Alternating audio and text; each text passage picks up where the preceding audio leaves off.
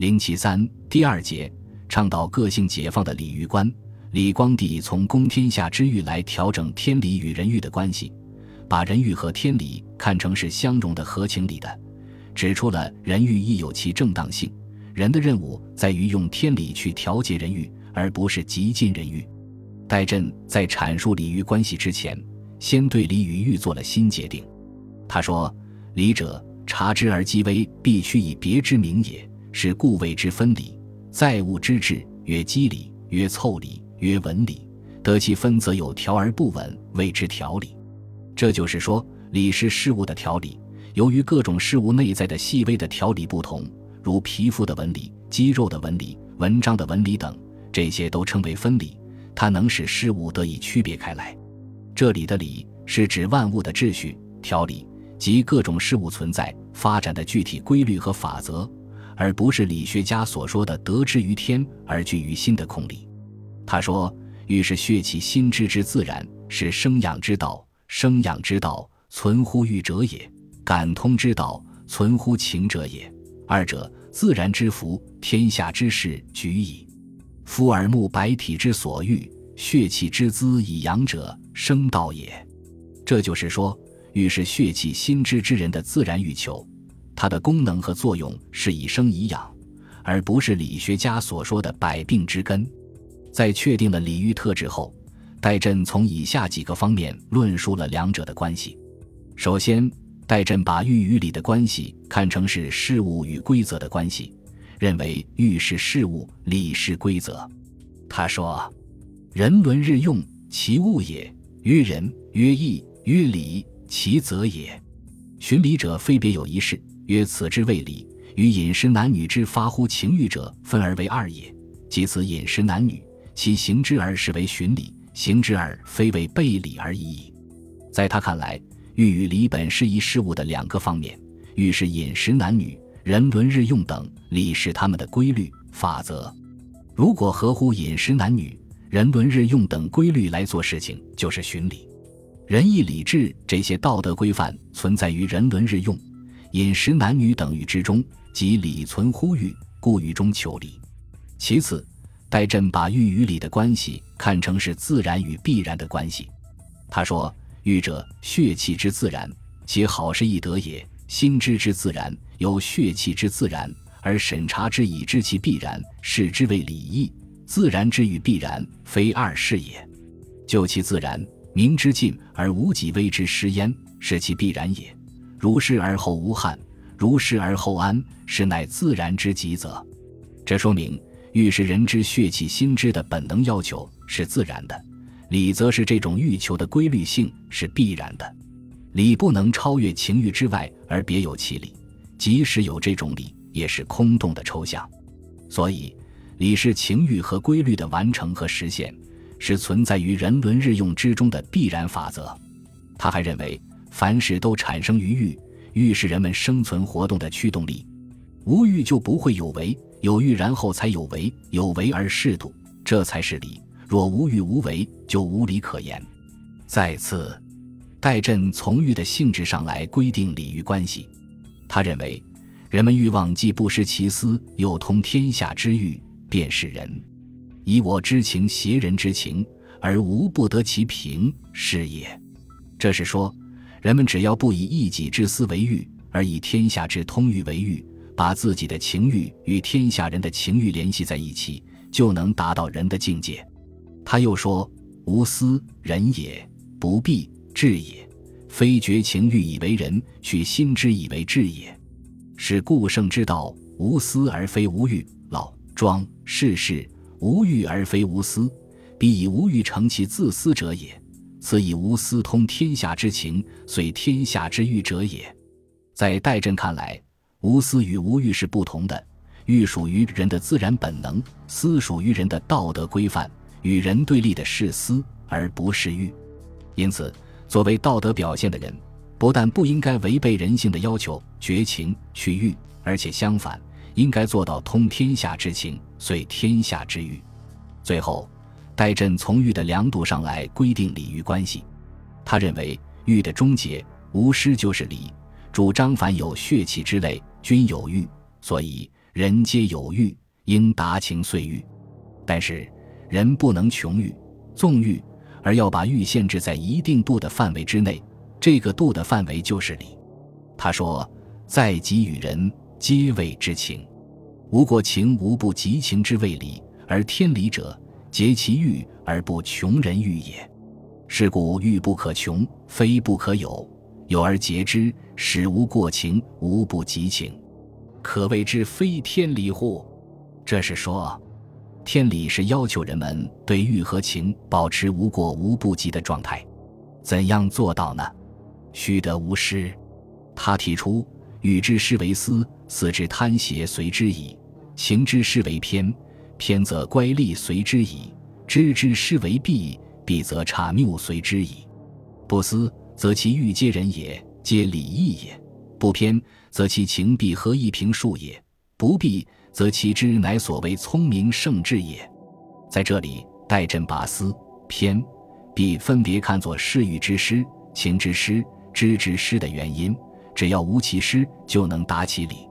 所以，他明确肯定：只要不思，人的欲望就符合仁义理；只要不偏，人的情感就平静和谐；只要不避，人的智慧就能得到充分显现。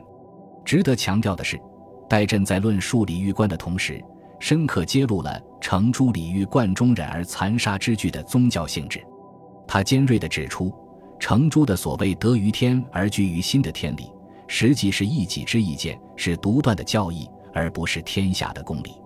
他们凭在己之意见而执之曰理，以获私；更小以无欲之说，于得理亦远，于执其意见以坚，而获私民亦烈。在戴震看来。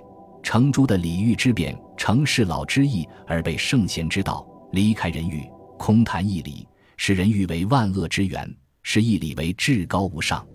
至于程朱举凡民之饥寒愁怨、饮食男女、长情淫取之感，咸视为人欲之甚轻者，不过是以非礼之礼治人，以善为恶来说教而已，给人民造成极大的危害。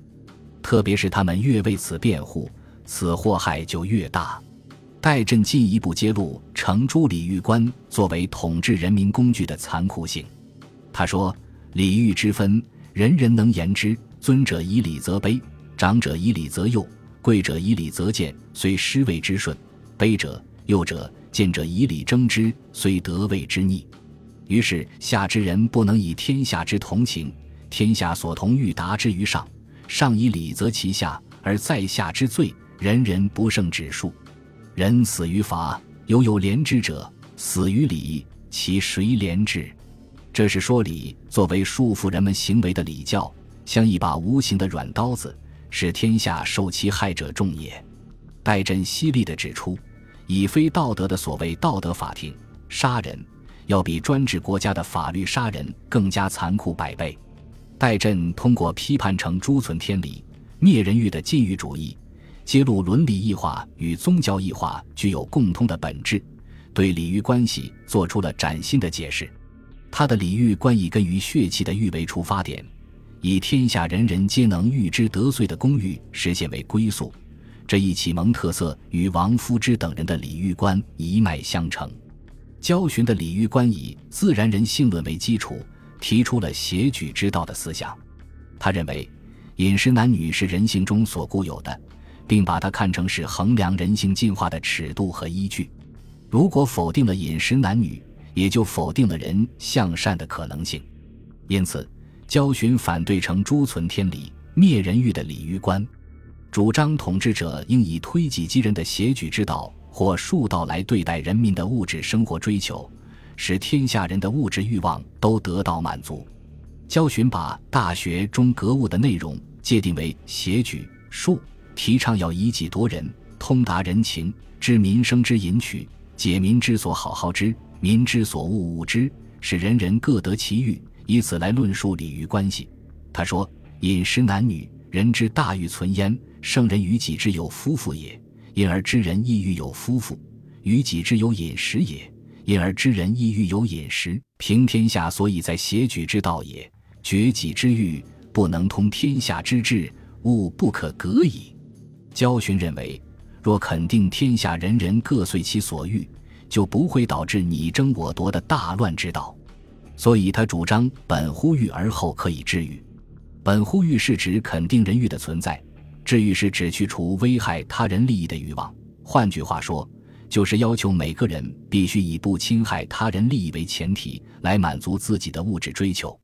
他说：“为本乎欲以为感通之具，而欲乃可治。人有欲而无爱之欲也。若推乎人之爱欲，亦如己之爱欲，则攘夺之心息矣。能推，则欲由欲寡；不能推，私欲由欲多。不知格物之学，不能相推，而徒曰恶其欲。”且以教人曰：“恶其欲，天下之欲可恶乎哉？”孔子七十而从心所欲不逾矩，矩即邪矩之矩，以心所欲为矩法而从之不逾者。焦循清醒地意识到人们的欲望是不言而喻、不可恶的公理，认为只要承认这一公理，肯定人欲存在的合理性，就会建立起一个人与人相互尊重、相互平等、互不剥夺。互不侵犯的社会机制，这样，焦循从礼欲贯中引申出人人平等的政治思想。阮元继承了戴震关于人性的血气心之说，提出了“天既生人以血气心之，则不能无欲”的礼欲观。他说：“欲生于情，在性之内，不能言性内无欲。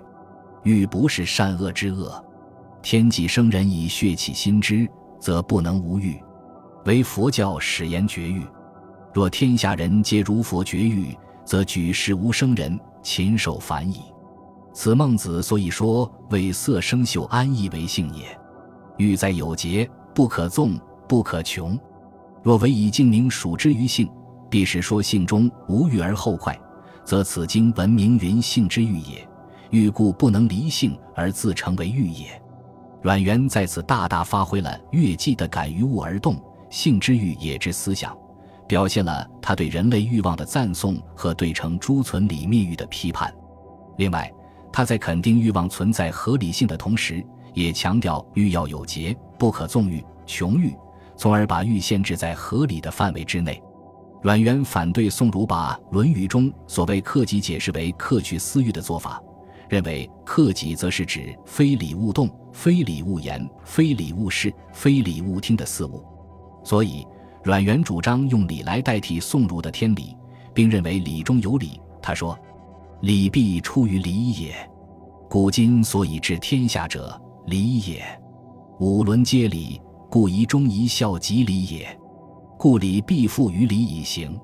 空言礼，则可此可比之邪说其矣。”这是说，礼与礼是统一的，礼的内容必须通过礼的形式表现出来，不可离礼而言礼。空谈礼就会陷入荒谬的邪说，与礼欲观相连。清代学者还阐述了情理观，他们主张人性复归，用至情反对天理，欲礼于情，从而对吃人礼教进行彻底的揭露和批判。傅山主张纯情观，认为有情有信才有道有理。他说：“尽情，父情，上言德容是天地间之人之乐耳，未为天地乐也。”至此，纯是天地，病人而无知，复何得之足云？情为天地生人之时，如上文所谓义也。复乎义而塞天地皆人。在富山看来，情是天地生人之时的本源。人是复乎义而塞天地者，没有情就没有人的欢乐，人存在的意义。所以人要尽情，复情。他又说：闻者情之动也，情者。闻之机也，闻乃性情之华，情动中而发于外，是故情深而文精，气盛而化神，才智而气盈，气取盛而才见奇。人只有真情、深情，才具有气盛、神奇之功。富山强调情真自然，纯任天地，是提倡人们在艺术创作时，勇于冲破以礼易情的束缚。充分显示人的聪明才智，达到情理的统一。黄宗羲在批判成朱把礼与情截然对立的基础上，提出了礼情不可二分，礼在情中的情理观。他说：“自来儒者以未发为性，以发为情。其实性情二字无处可容分析。性之于情，有理之于气，非情亦何从见性？这表明性与情是不可分离的，性依存于情，正像理依存于气一样，性因情而见，性在情中。黄宗羲指出，程朱将《中庸》所说的“为发誓为性，以发誓为情”，强迫人们要遵守那个不变的未发誓气象，即天理，是违反人性的错误观念。他在深刻揭露这种荒谬性时说：“情惯于动静，性亦惯于动静，故喜怒哀乐，不论已发未发，皆情也。其中和则性也？”说明性情是一致的。强调性在情中，理在情中的重要性，以此批判就礼教对人情感的扭曲和扼杀。本集播放完毕，感谢您的收听，喜欢请订阅加关注，主页有更多精彩内容。